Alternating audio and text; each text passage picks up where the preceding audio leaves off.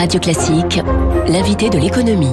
Avec Del Sol Avocat. Del Sol Avocat, donnez toutes les chances à votre entreprise. 7h13, changement de locataire à la Maison Blanche aujourd'hui. Joe Biden prête serment cet après-midi, va prendre la tête, nous le disait à l'instant François Vidal, la tête d'une Amérique en crise au pluriel, hein, pandémie, récession, tension raciale, fracture politique profonde et des défis stratégiques majeurs aussi face à la Chine, face à l'Iran, face à la Russie ou encore la Corée du Nord. Et la France, dans tout cela, comment accueille-t-elle l'arrivée au pouvoir de Joe Biden? Figure-t-elle dans les plans du 46e président président des États-Unis. Bonjour Franck Riester. Bonjour. Merci d'être avec nous. Vous êtes euh, le ministre délégué chargé du commerce extérieur et de l'autre de l'attractivité.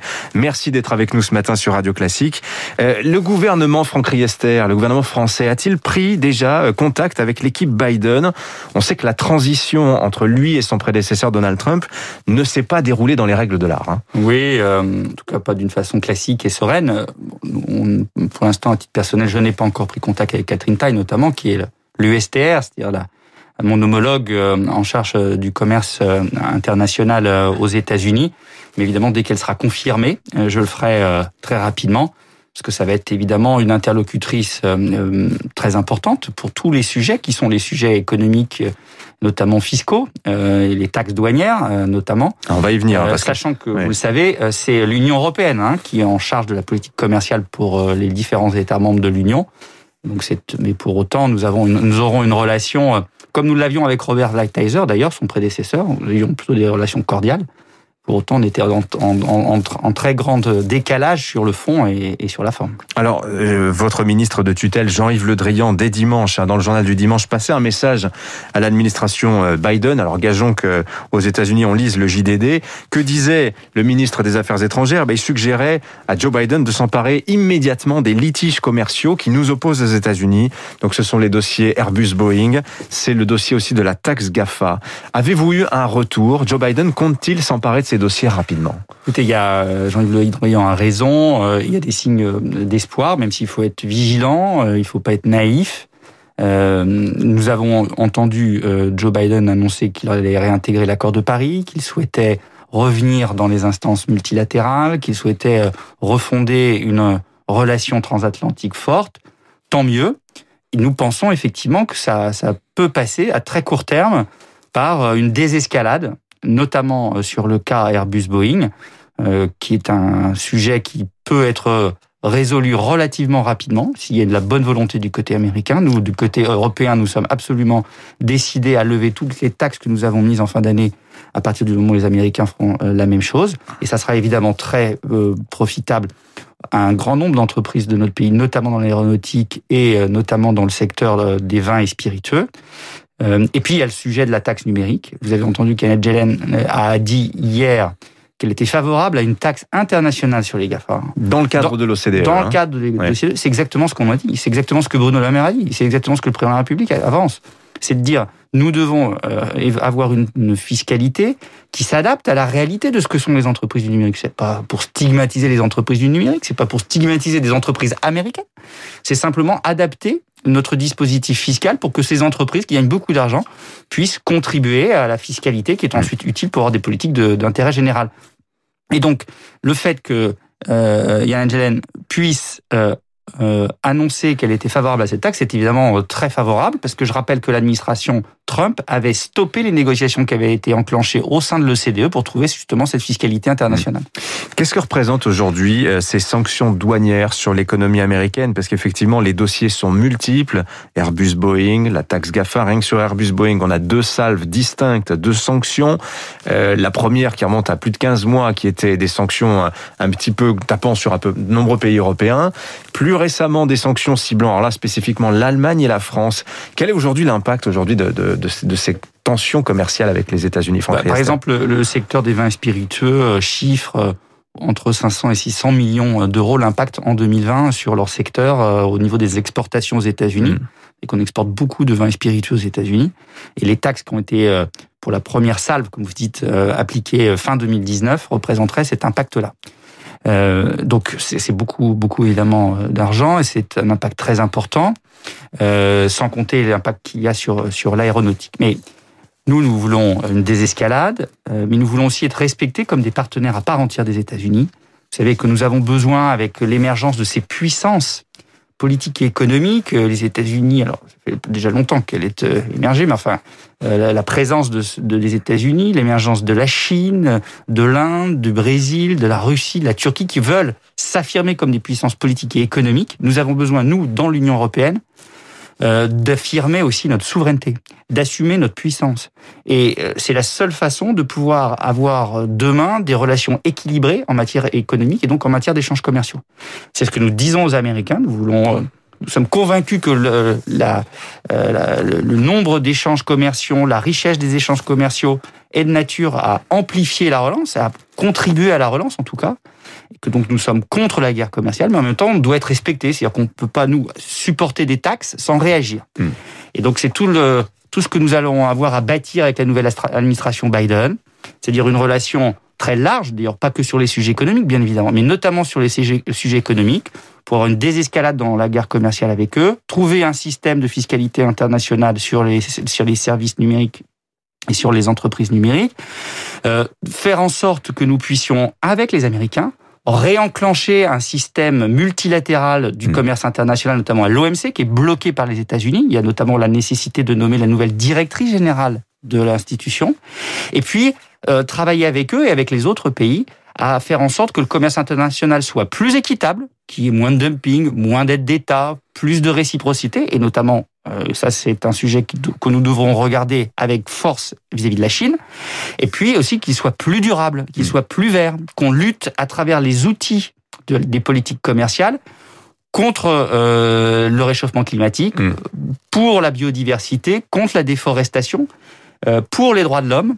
Et c'est un peu l'état d'esprit dans lequel nous avons été dans le cadre de la, de la négociation avec la Chine pour euh, euh, signer, euh, enfin, en tout cas avoir un accord politique sur l'accord d'investissement hein, entre l'Union européenne et la Chine, oui. pour dire ok, nous. Qui gêne un peu hein, cet accord. Hein. Oui, ouais. enfin, euh, il, il a pour but cet accord de faire en sorte qu'on sécurise un certain nombre d'investissements européens en Chine, qu'on ouvre des marchés nouveaux pour mmh. les investissements européens en Chine, dans, dans une forme de réciprocité avec ce qui se passe pour les investissements chinois en Europe, et en même temps, et c'est la première fois dans un accord économique ou commercial, mettre un levier autour du développement durable et des droits de l'homme.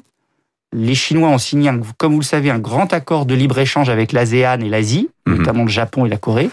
Euh, sans avoir du tout de conditions liées aux droits de l'homme. Nous, dans cet accord, nous l'avons mis pour la première fois. Utilisons ce levier pour oui. faire bouger la Chine. Vous avez vu que les États-Unis euh, accusent euh, ce matin la Chine euh, de génocide concernant euh, le, la mise en camp de, de, des populations ouïghours. On n'entend pas euh, un message de ce type émanant de l'Europe, alors que c'est un sujet, on le sait, extrêmement sensible, en tout cas du point de vue de Pékin.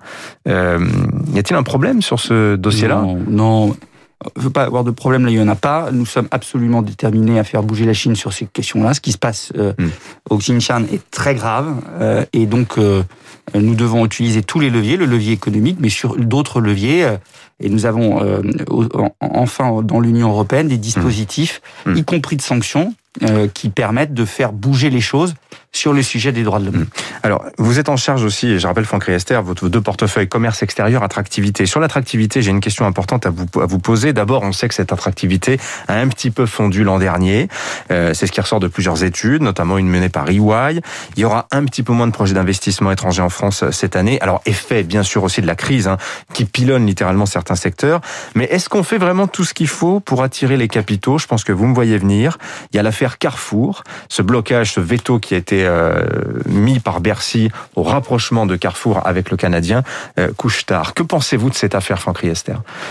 J'en pense que nous avons besoin euh, de tenir compte de ce qui s'est passé avec la crise sanitaire et d'évoluer euh, dans la façon dont nous, nous réagissons, nous, en tant qu'État, par rapport à la vie économique. Je pense que nous devons à la fois euh, faciliter euh, le développement des affaires dans notre pays en ayant un pays plus compétitif, et c'est le cas depuis 2017, mmh. avec toutes les, les, transformations du pays qui a été opérée, notamment en matière fiscale, en matière de négociation oui. Mais euh, sociale. On détruit pas trois ans donc, de travail et, et avec donc, un dossier comme celui-là? Non, non, je ne pense pas du tout. Et donc on améliore l'attractivité du pays et on améliore la capacité des entreprises sur notre sol à se développer et à avoir de la croissance. Et en même temps, on doit euh, faire en sorte euh, d'assumer notre souveraineté là aussi. et de veiller que sur un certain nombre de secteurs stratégiques, Mhm. euh, nous puissions euh, garder un certain nombre de fleurons Oui. euh, français. Et vous, vous conviendrez que euh, Carrefour, qui est le premier employeur privé euh, de France, qui a une part de marché très importante sur le secteur de la distribution, qui est un fleuron connu dans le monde entier, dans un secteur clé de la distribution, puisse rester français euh, et de pas et, et- et je le pense pas en contradiction avec la volonté que nous avons d'attirer euh, des investisseurs étrangers parce qu'il fait bon investir en France parce que la- les conditions Oui, enfin, il Euh, fait bon qui investir en France, n'empêche que cette affaire-là, pardonnez-moi, mais le message adressé au marché est quand même euh, non destructeur. Mais pas du tout. Il faut que le marché comprenne.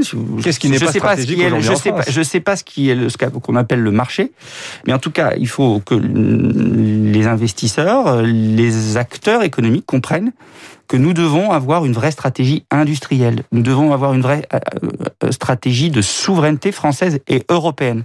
Ce qui veut dire que effectivement, sur un secteur, un certain nombre de secteurs stratégiques, et la distribution alimentaire a été Hmm. dans la loi Oui. après euh, avoir été débattu au Parlement, mis comme un secteur stratégique. Mais sur Eh quels bien, critères, en fait, eh ben, sur, bah, sur le critère de l'approvisionnement alimentaire. Euh, on voit bien que c'est un, c'est un secteur qui euh, Ouais. est absolument. euh, euh, Donc on imagine les Canadiens. on n'imaginait pas, on n'imaginait pas ne pas avoir, de pas pouvoir avoir de masque euh, en- dans le cadre de, de pandémie parce qu'on pensait avoir toujours la possibilité d'avoir facilement accès à un produit tout simple comme celui-là. Bah, les, pro- les, les- les produits sanitaires sont des produits euh, qui sont des produits stratégiques. L'alimentation, pouvoir se nourrir, c'est absolument essentiel.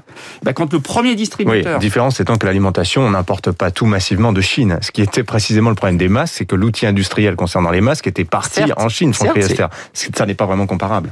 Mais si, si, c'est comparable. C'est-à-dire que nous devons garder la maîtrise euh, de, souveraine d'un certain nombre de Mmh. produits ou de secteurs d'activité ou de chaînes de valeur. Pourquoi nous relocalisons un certain nombre de chaînes de valeur en France C'est pour cela. C'est pour sécuriser nos approvisionnements. Et donc, nous voulons sécuriser nos approvisionnements et nous voulons garder, dans un certain nombre de secteurs stratégiques, des fleurons français. Après, euh, il faut pas pleurer sur le lait renversé quand les décisions euh, n'ont pas été prises sur d'autres secteurs d'activité quand il était temps de le faire. Là, il ne s'agit pas euh, euh, de euh, remettre en question la capacité de notre pays à attirer des investisseurs étrangers. Nous le souhaitons. Pour autant, nous disons à nos investisseurs, à ces investisseurs étrangers, que oui, la France a sa souveraineté.